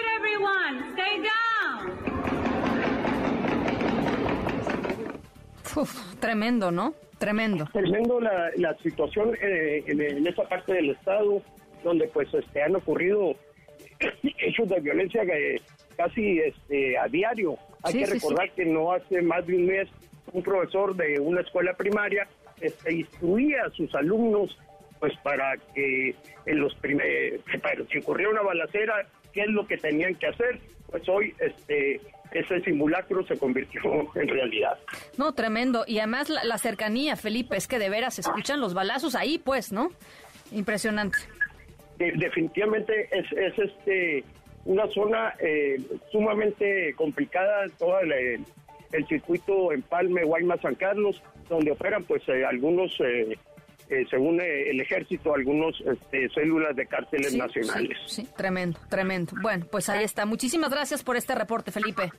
Muy buenas tardes. Gracias, buenas tardes. Y nos vamos hasta Durango, en donde la Secretaría de Salud confirmó una nueva muerte, una mujer más que muere por meningitis aséptica. Son ya 23 eh, personas muertas, 71 casos confirmados por la enfermedad. Marta Leticia Casas, nuevamente te saludo con mucho gusto, Marta Leticia. Ana Francisca, ¿qué tal? Muy buena tarde. El número de personas que fallecen por esta enfermedad denominada meningitis micótica no para. La verdad es que se suma un nuevo caso, llegando al número 23 en las últimas 24 horas. Esta mujer perdió la vida estando internada en terapia intensiva en el Hospital 450. Si hacemos una ponderación, estamos hablando que la mortalidad de esta enfermedad es alta y llega prácticamente a un 30%. 71 casos confirmados, 23 fallecimientos es el saldo que se tiene hasta este día. Mientras tanto, la Comisión Estatal de Derechos Humanos emitió algunas recomendaciones a las autoridades en torno al tratamiento que se está dando a las familias y a los pacientes. Hoy platicamos con la titular de este organismo autónomo, Carla Obregón Avelar, quien especificó que después de elaborar un estudio se pidió a las autoridades sanitarias un ordenamiento para garantizar la restitución de los daños a las personas afectadas.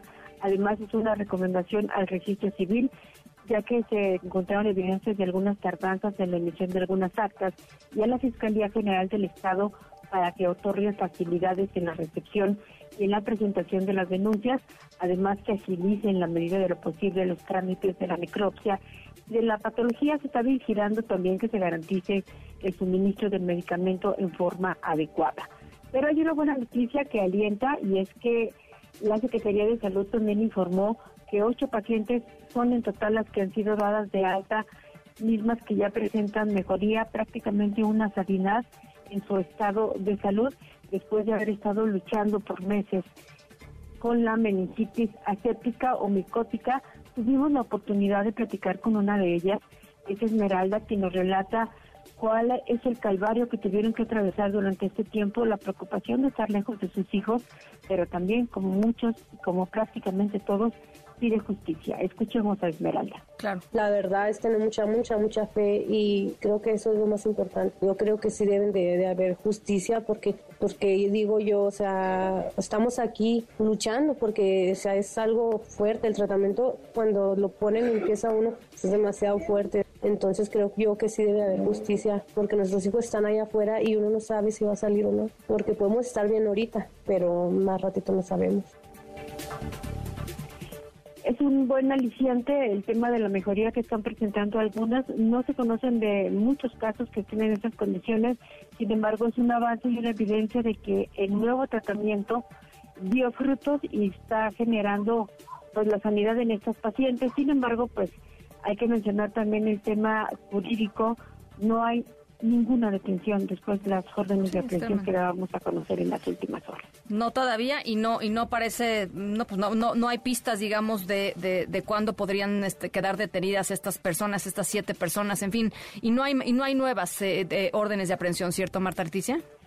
Exacto, no se han generado nuevas, eh, se dieron a conocer estas siete, se está en espera y en exigencia de que se complete el cuadro de los presuntos responsables.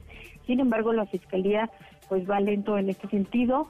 No hay noticias de ninguno de los prófugos que están incluso fichados a nivel internacional. Bueno, pues ahí está. Estamos eh, eh, en este tema, Marta Leticia. Muchas gracias por la actualización. Muy buenas tardes. Gracias, buenas tardes. 23 muertes, 71 casos confirmados. Ese es el saldo a hoy. Las 6 de la tarde con 21 minutos. Vamos eh, a la pausa. Estamos en la tercera de MBS Noticias. Yo soy Ana Francisca Vega. No se vayan, regresamos con mucho más. En un momento regresamos. Continúas escuchando a Ana Francisca Vega por MPS Noticias. Continúas escuchando a Ana Francisca Vega por MPS Noticias. 6 de la tarde con 23 minutos después del asesinato de Roberto Elías Martínez, juez de control en el municipio de, Río Grande, allá en Zacatecas, el magistrado presidente del Tribunal Superior de Justicia de ese, de ese estado de Zacatecas, Arturo Nale García, solicitó al Congreso de la Unión eh, analizar la pertinencia y la necesidad de implementar esta figura eh, que se ha eh, implementado en, en otros contextos y en otros países, sobre todo cuando se trata de enfrentar eh, realidades, estas realidades tremendas que impone eh, el crimen organizado. Italia, uno de estos países, con la mafia italiana, Colombia, otro de ellos. Eh, implementación de la figura de los jueces sin rostro aquí, aquí en México. y para platicar sobre esto está con nosotros en la línea telefónica precisamente el magistrado presidente Arturo Nale García. Me da, me da gusto saludarle, magistrado, y, primero que nada, pues transmitirle nuestras condolencias, porque yo sé que el asesinato del juez eh, Roberto Elías Martínez fue pues un golpe muy duro para usted y para todo el cuerpo de jueces allá en el estado de Zacatecas. Sí, por supuesto, Ana Francisca. Cuando se atenta contra un juez, se atenta contra todos, se atenta contra el Poder Judicial y no solo de Zacatecas, yo diría que de todo el país. Sí, es un es un atentado pues de la mayor relevancia eh, agredir a un hombre que se encarga de impartir justicia, de combatir la impunidad, de dirimir conflictos. Un juez es un hombre que en buena medida coadyuva a, generar la paz social Que, que, tanto anhela el país hoy en día en estos tiempos de violencia pues desbordada, Ana Francisca.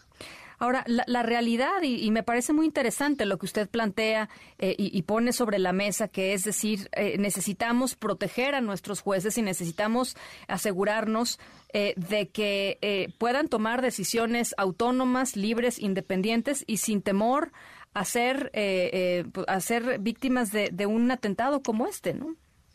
Sí, a ver, la verdad es que estamos totalmente desprotegidos y tenemos una labor muy delicada, muy riesgosa, eh, muy expuesta. No hay día, no hay día que las y los jueces de Zacatecas y de todo México no le dicten sentencias condenatorias con penalidades muy altas de 50, 60, 80 años de cárcel en su cara, en audiencias públicas, viéndole a los ojos a, delincuentes de altísima peligrosidad, que después de esas sentencias pues se van prácticamente de por vida a la cárcel, pero afuera se quedan sus cómplices. Sí, así es. Afuera se quedan las organizaciones criminales a las que pertenecen y, y el juez queda totalmente expuesto. Sí. No tenemos ninguna, ninguna medida de seguridad o de protección. Los jueces no traen eh, vehículos blindados, Ana Francisca. Los jueces no traen guardaespaldas o, guaruras. Los jueces no traen chalecos antibalas ni, ni, andan armados. Estamos totalmente expuestos. Quedamos sin ninguna protección después de esta tarea tan, tan delicada pues que es impartir justicia, sobre todo justicia penal y, bueno, de ahí la necesidad de, fortalecer a los poderes judiciales del país con mayores recursos que nos permitan pues darnos esa protección, esa seguridad que, sin duda requerimos. Eh, y también, pues, ¿por qué no explorar la conveniencia, la pertinencia de esta figura de los jueces sin rostro, como ya ha ocurrido en, otros tiempos, en otros países. Por lo menos que discutamos, que, pongamos el tema sobre la mesa, porque de considerarlo conveniente, de considerarlo útil, necesariamente tendría que legislarse al respecto. Entonces, por supuesto. creo que creo que es momento de hacerlo. ¿Le parece que están dadas las condiciones en términos del diálogo con, eh, digamos, con, otros eh, magistrados presidentes de los otros estados, de los tribunales superiores de justicia de los otros estados, eh, con el propio Consejo de la Judicatura? ¿Cómo, cómo, cómo ven? Porque yo, yo, digamos, yo lo veo eh, en, términos de, unir fuerzas. Si, si se unen, probablemente pues eh, eh, el, mensaje sea mucho más poderoso a que si se hace el llamado desde un solo lugar, ¿no? Bueno, este, todos los poderes judiciales de México formamos parte de una asociación que se llama la CONATRIP, la Comisión Nacional de Tribunales Superiores de Justicia de los Estados Unidos Mexicanos. Y la CONATRIP eh, sesiona, nos reunimos cada tres o cuatro meses. Este, de hecho, tuvimos una reunión de la Conatriba hace poco aquí en, Zacatecas. Vinieron todos los presidentes y presidentas de los tribunales del país. Y sí, claro que hemos discutido eh, la necesidad, porque la compartimos absolutamente todos, la necesidad de unir fuerzas para reclamar mayores recursos, para, para nosotros, para nuestros tribunales, para mejorar nuestras instalaciones físicas, para renovar nuestro equipo informático, para renovar nuestro parque vehicular en el que trabajan los actuarios, los notificadores, que son verdaderas chatarras. Este, en fin, eh, y lejos de mejorar esas capacidades que, requerimos, eh, pasa lo contrario este, nos disminuyen los presupuestos, cada vez tenemos menos posibilidades de mejorar las condiciones en las cuales impartimos justicia familiar, justicia civil, justicia mercantil, justicia laboral, justicia penal para adolescentes, o sea, todas. Sí, sí, sí, sí, Nosotros atendemos al año los 32 poderes judiciales del país. Atendemos al año en números redondos dos millones de nuevos juicios cada año. Este, sí, sí, y además, el, a ver, el, el mayor reto, y, y, hay que decirlo, de, de, de, hace mucho tiempo es disminuir los, los índices de impunidad eh, y para eso pues pasa, evidentemente, pues por fortalecer eh, a, a, los juzgados y por fortalecer, digamos, el Poder Judicial. No, no hay de otra, no hay escapatoria, pero sí llama la atención, eh, perdón, pero sí llama la atención que eh, frente a esta realidad, eh, pues la desprotección en la que viven muchos de los jueces que están resolviendo casos cruciales que tienen que ver con, con digamos, con personajes que tienen al país sumido en este baño de sangre hace, hace eh, años, eh, ¿no? Sí, claro. A ver, nosotros dependemos en buena medida de la solidaridad y de la voluntad política de los otros poderes, del Ejecutivo y del Legislativo. Porque es el Ejecutivo el que propone el presupuesto cada año y es el Poder Legislativo quien lo autoriza. Entonces dependemos totalmente de, de, lo que ellos buenamente nos quieran asignar. Este, pero la verdad, Ana Francisca, y hay que decirlo, pues pareciera que tanto el Ejecutivo como el Legislativo, no hablo del de Zacatecas, hablo de todos, sin excepción, pareciera que tienen otras prioridades. Yo no digo que, que no sea importante la educación, la salud, eh, los programas sociales, los apoyos al campo. Eh, yo estoy de acuerdo, pero hoy por hoy, hoy por hoy el principal reclamo, el principal problema, la principal demanda de los mexicanos es seguridad, es el problema número ¿Ah, sí? uno, el, el, que más le está pegando a, a, a, nuestro país, a nuestra sociedad, seguridad y justicia. Pues sí. Porque la seguridad y la justicia son un va, van a la par, van juntas, es un binomio indisoluble. Entonces, hay que invertirle, hay que invertirle a la seguridad, pero también a la justicia. Pues sí. Y Oiga, no se y no se está haciendo. A ver, el, el término de, de jueces eh, sin rostro, nada más para la gente que nos está escuchando, que quizá no está tan familiarizado, ¿por qué no nos platica un poquito lo que ha sido eh, la, la, figura en, en, países, pues esto, como Italia enfrentando a la mafia italiana o en Colombia enfrentando a los cárteles del, del narco en los noventas? Creo que fue muy interesante los ejercicios allá. Sí, a ver, pues jueces encapuchados. Son audiencias de juicio oral donde se desahogan los mismos frente a un juez sin rostro, frente a un juez encapuchado, con, uh -huh. este, para que no conozcan la, la identidad este, de la persona que lo está juzgando y, y, de esa manera proteger a ese juez.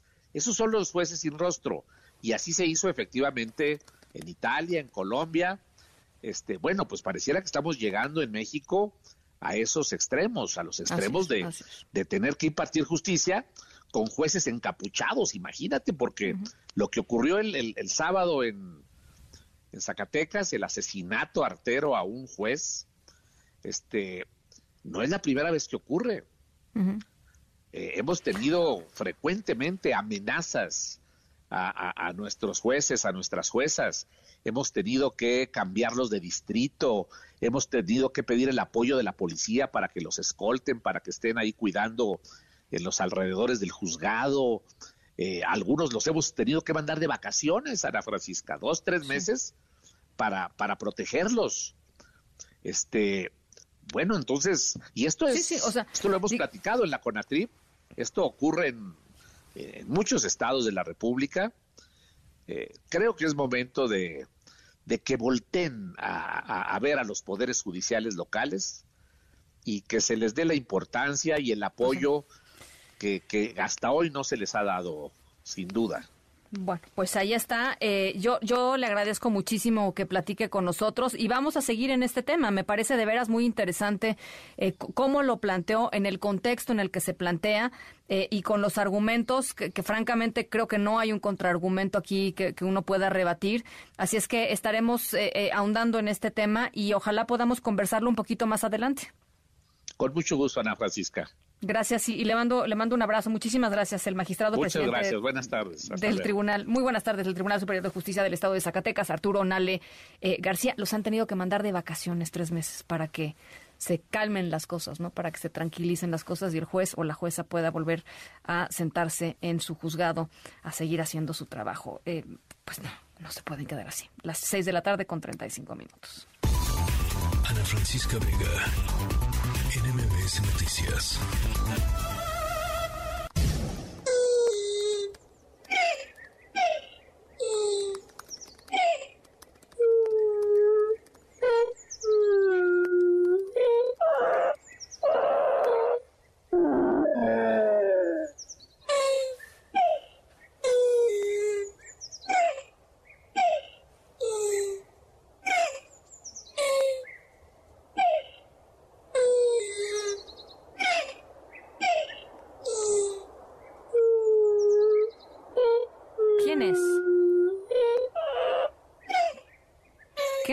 Diciendo, em, ¿habían ustedes escuchado un sonido así?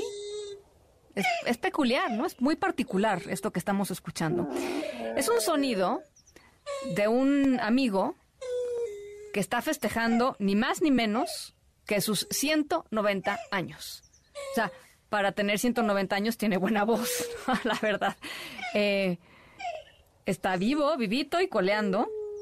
Em, al ratito les digo de quién se trata y qué animales. 190 años. Con, eso les doy una gran pista, ¿no? ¿Qué, animal vive más de 100 años? Muy poquitos en este planeta. Eh, eh, este es uno de ellos. Este, 190 en particular. Y tiene un nombre además. Y tiene personalidad. Ahorita les platico. Las 6 con 37 nos vamos a la pausa al regresar lo mejor de 2022 en YouTube. Estamos en la tercera de MBS Noticias. Yo soy Ana Francisca Vega. No se vayan. Regresamos.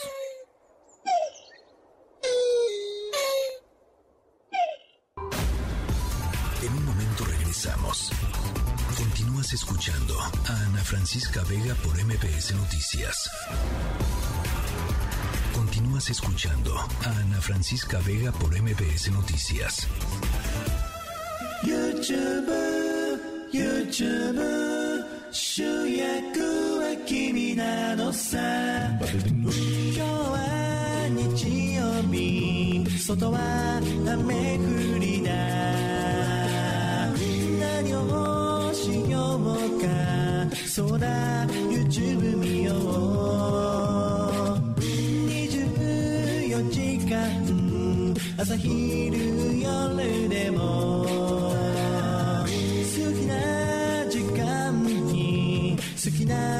な動画見よういつも夢見ていたスクリーンデビュー Bueno, pues como estamos en esas épocas del año en donde empiezan a salir los recuentos de lo más escuchado, lo más visto, lo más corrido, lo más cantado, lo más transitado, lo más... todo, ¿no? Lo más todo. Bueno, pues ahora es momento de hablar de lo más visto en YouTube México durante 2022. Y les juro, hay, un poco de todo. Eh, para platicar sobre esto está con nosotros Carlos Fernández de Lara, gerentes de comunicación en México y Centroamérica para YouTube. Me da gusto saludarte, Carlos. ¿Cómo estás, Ana? Un gusto para mí estar aquí con todo, contigo y con todo tu auditorio. Oye, como dicen por ahí, de chile, mole y de manteca. O sea, hay, un poco de todo. Sí, es correcto. La verdad es que esto ya es el... Eh, de nuevo hacemos como cada como cada fin de año en YouTube ya venimos haciendo desde desde el año pasado algo que nosotros llamamos como end of year o las listas de fin de año y es tratar de hacer como una mirada a pues, entender qué pasó qué pasó en YouTube, qué fue lo que vieron los mexicanos, lo hacemos en diferentes países, los mexicanos, los estadounidenses, los argentinos, pero bueno, en este caso particularmente, ¿qué pasó con los mexicanos y YouTube? ¿Qué tipo de videos vieron? ¿Cuáles fueron los creadores que más conocieron en la plataforma? ¿Cuáles fueron las canciones o los videos musicales que más que más visualizaciones ganaron en el año? Y bueno, pues por ahí tenemos cosas, como bien dices, interesantes en diferente en, en diferentes niveles. Es decir, yo te diría, por ejemplo, los videos, en algunos de los videos más vistos vemos y creadores muy grandes como Kimberly Loaiza, que tienen casi casi 40 millones de suscriptores, que le hizo una broma a su esposo y, un, y uno de los videos, quizás el número uno más bien, eh, fue justamente este video donde hace la broma de que está embarazada por tercera ocasión, pero también en esa lista vimos, por ejemplo, el show del medio tiempo del, del, de la NFL, en donde justamente eh, raperos como Dr. Dre, Eminem, se este, hicieron un show, la verdad es que bastante increíble, que acaparó un montón de atención. Sí, y también vemos otras cosas como por ejemplo la final, que fue una final en vivo de un juego móvil muy, muy famoso conocido como Free Fire, que pues, evidentemente también captura un montón de atención entre los mexicanos. Entonces, como bien dices, hay un poco de todo y muestra la variedad que tiene el ecosistema de, de videos en México. Oye, y dime una cosa, eh, Carlos, eh, eh, ha ido subiendo, supongo, cada año sube en términos del el alcance y en términos del número de reproducciones. 2022, supongo, no es no es la excepción. Pues mira, varía varía bastante, Ana. Lo que te diría es hoy hoy por ejemplo en México tenemos tenemos evidentemente gracias a, estudios recientes que realizamos desde YouTube, sabemos por ejemplo que la plataforma al mes alcanza alrededor de 55.7 millones de mexicanos y además estamos viendo tendencias nuevas como por ejemplo de que al mes cerca de 30 millones de mexicanos ven YouTube, pero lo ven por ejemplo a través de sus televisores conectados. Eso ah, que significa que ya está viendo una nueva tendencia de de cómo la gente está consumiendo YouTube. Antes lo hacíamos a través de nuestros teléfonos. Sí, claro. Y hoy es muy probable que prendamos la televisión, pongamos algún programa o algún contenido en YouTube y lo veamos en familia, en pareja o con amigos. Lo, lo vimos, por ejemplo, con lo que pasó con los Juegos Olímpicos, tanto de verano como de invierno, eh, verano el año pasado e invierno este año. Entonces también está cambiando un poco la dinámica de consumo. Te pongo nada más un, dato rapidísimo, por ejemplo, en la parte de música, solo este año, y la verdad es que suenan como locuras, pero por ejemplo, artistas como Bad Bunny, eh, en este año nada más llegaron a tener hasta 14 mil punto, 14.5 mil millones de reproducciones. Que cuando ya hablas de 14.5 mil millones de reproducciones, es una cantidad de contenido y de horas reproducidas que la verdad es que no cabe en la mente. O sea, estamos hablando de, veríamos series y series enteras, temporadas completas durante varios años y aún así no llegaríamos a ese nivel de, de reproducción. Es increíble. Entonces, Bad Bunny, está también Shakira, está Cristian Nodal, eh, eh, Grupo Firme. A ver, ¿cómo está el, top ten ahí de, de, los videos musicales?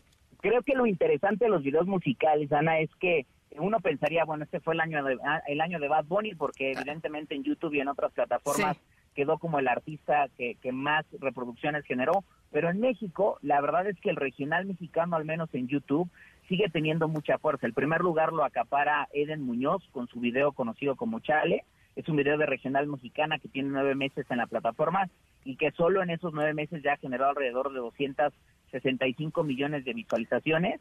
Pero también obviamente vemos, por ejemplo, a, como bien dices, a Cristian Nodal en el número 6, vemos a Víctor Cibrianda en el número 7, vemos, por ejemplo, también a Luis Alfonso Partida, el Jackie con Grupo Firme, y, y, el piloncito curioso del año, que además se repite en varias listas, se diría, y seguramente muchos de nosotros la cantamos, vemos, por ejemplo, No se habla de Bruno, en el número 8, que es esa famosa canción de la película de Encanto de Disney. De Encanto, exacto. Exactamente. Entonces, eh, gana el regional mexicano, eh, bueno, aparece varias veces, gana el número uno en la lista, pero bueno, Bad Bunny obviamente ahí está presente, acapara tres veces o acapara tres lugares en la lista, con canciones como Titi me preguntó, en el número tres, Me Porto Bonito en el número cuatro, este, y Ojitos Lindos en el número nueve. Entonces también creo que lo que muestra un poco la lista es, y no solo de México, sino a nivel global, que la música latina está teniendo un, un enorme momento eh, y está acaparando ahora sí que los ojos y los oídos de personas, no solo en México, de nuevo, sino alrededor del mundo.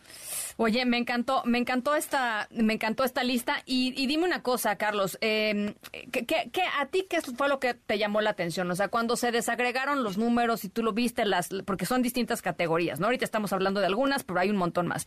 Eh, ¿Cuál dijiste, wow, o sea, no me lo pensé, no me lo esperé? Este, platícanos un poquito desde tu percepción. Pues mira, yo lo que diría que me llama mucho la atención son dos cosas en particular de una lista, que es la lista de, de los creadores, el top 10 de creadores en México.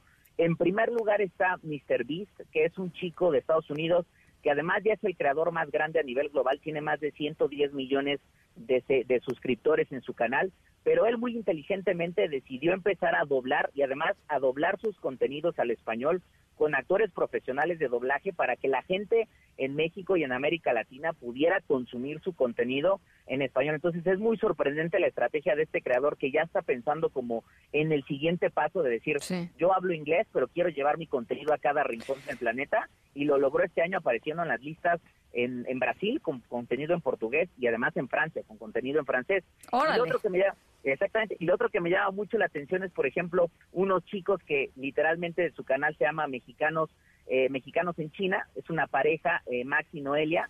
Empezaron, se quedaron atrapados, bueno, trabajaban allá, se quedaron atrapados por pandemia en China y decidieron compartir a través de, contenido en la plataforma un poco de, cómo es este país que para nosotros es muy lejano, cómo son las tradiciones en China versus la diferencia en las tradiciones en México, qué cosas son legales allá, qué, qué, qué cosas son legales, por ejemplo, que son ilegales allá, que aquí son legales o que son muy comunes. Entonces es muy curioso ver y también se abre esta puerta como de decir creadores que te enseñan otros rincones del planeta mexicanos que están en otras partes del mundo, enseñándole a otros mexicanos pues cómo se vive, cómo se trabaja, cómo se habla, cómo se come y creo que también eso es algo bastante bastante destacable que me sorprendió mucho de la lista de ese tipo de contenidos.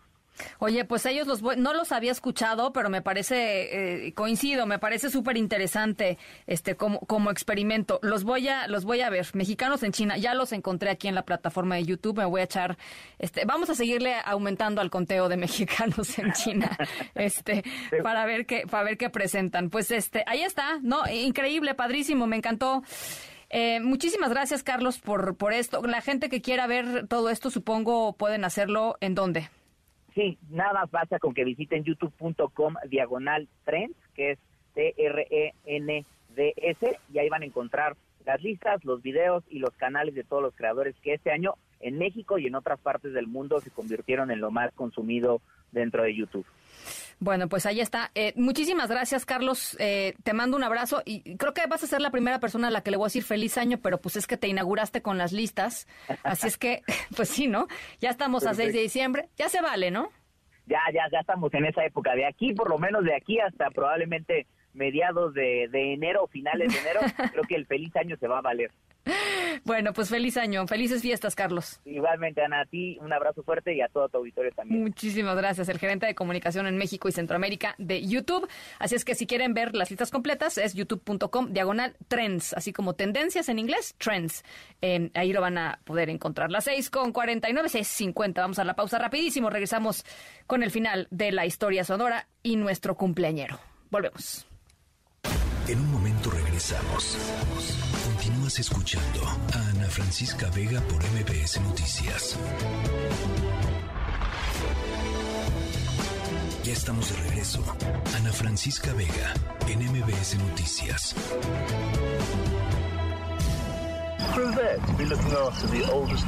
Estoy aquí para demostrar que estoy cuidando al animal terrestre vivo más antiguo que se conoce en el mundo. ¡Qué honor! ¡Qué cosa increíble! ¿Saben? Me refiero a mi profesión, porque amo a los animales y tengo aquí al animal terrestre vivo más viejo que se conoce en el mundo. Y lo estoy cuidando yo. Esto está increíble. Bueno, escuchábamos a Joe Hollins, un veterinario jubilado y cuidador de Jonathan. Jonathan es la tortuga más longeva del mundo que está cumpliendo para él es el pastel, sus 190 primeros años de vida. Sus primeros 190 años de vida. Eh, se calcula que Jonathan tiene, pues por supuesto, el récord Guinness del animal terrestre vivo más viejo del planeta.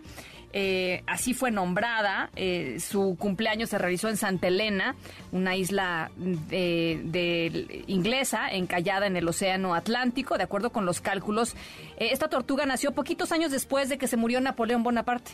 O sea, ahí nomás, ahí nomás. Imagínense, es que es súper alucinante. O sea, de un huevito salió esta tortuga y, y 190 años después, con todo lo que ha pasado en este planeta, aquí está eh, coincidiendo en el tiempo y en el espacio con nosotros. A mí me parece maravilloso. Así es que felicidades a Jonathan.